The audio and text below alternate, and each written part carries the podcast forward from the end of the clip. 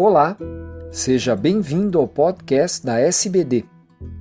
Eu sou Fernando Valente, professor da Faculdade de Medicina do ABC e editor do podcast.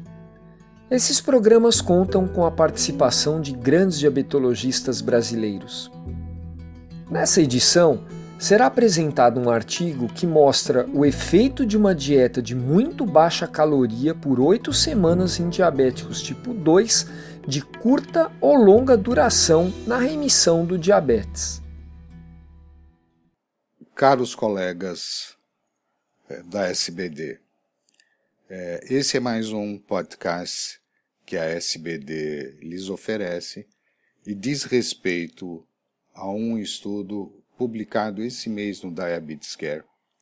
Esse estudo foi publicado pelo grupo do Roy Taylor de Newcastle, que é um radiologista, na verdade, que há muitos anos vem estudando por ressonância magnética o conteúdo em gordura dos diversos órgãos e tem reparado que frequentemente no diabetes existe um excesso de depósito de triglicérides. E ele associou essa esteatose pancreática ao risco de diabetes e talvez como a causa do diabetes.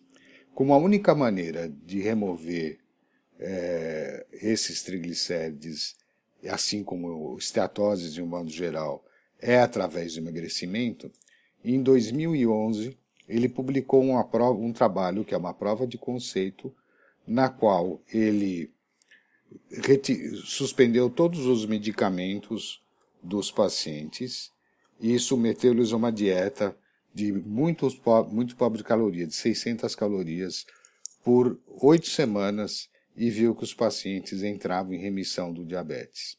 Agora, ele complementa esse trabalho com outra prova de conceito, na qual ele investiga a durabilidade desse procedimento.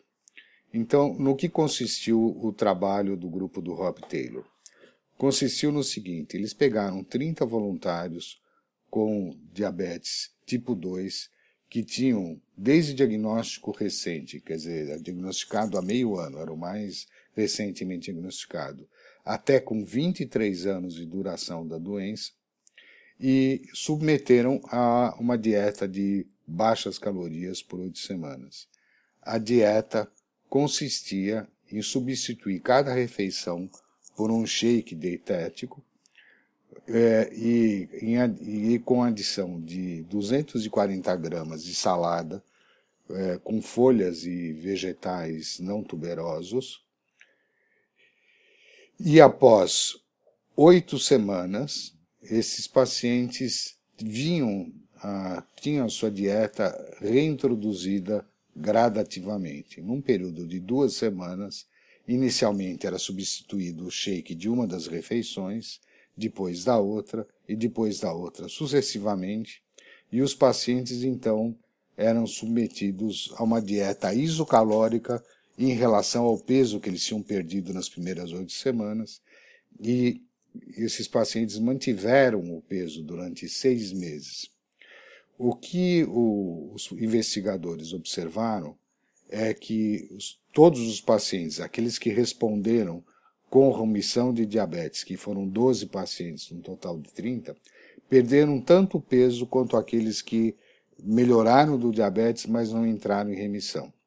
A resistência à insulina melhorou igualmente nos dois grupos, a produção hepática de triglicérides diminuiu igualmente nos dois grupos, a síntese de VLDL, eh, que seja a produção hepática de VLDL diminuiu igualmente nos dois grupos, mas a grande diferença foi exatamente na diminuição dos triglicérides no grupo que entrou em remissão.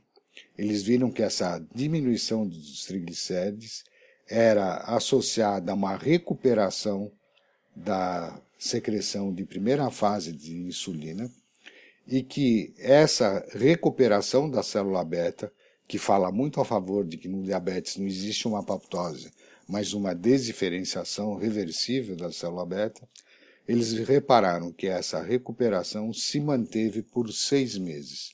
Isso adiciona, é, como prova de conceito, é, ao fato de que o diabetes não necessariamente é uma doença irreversível e adiciona também que a questão da diminuição da estatose pancreática obtida através da perda de peso é, uma, é um ponto essencial no tratamento do diabetes.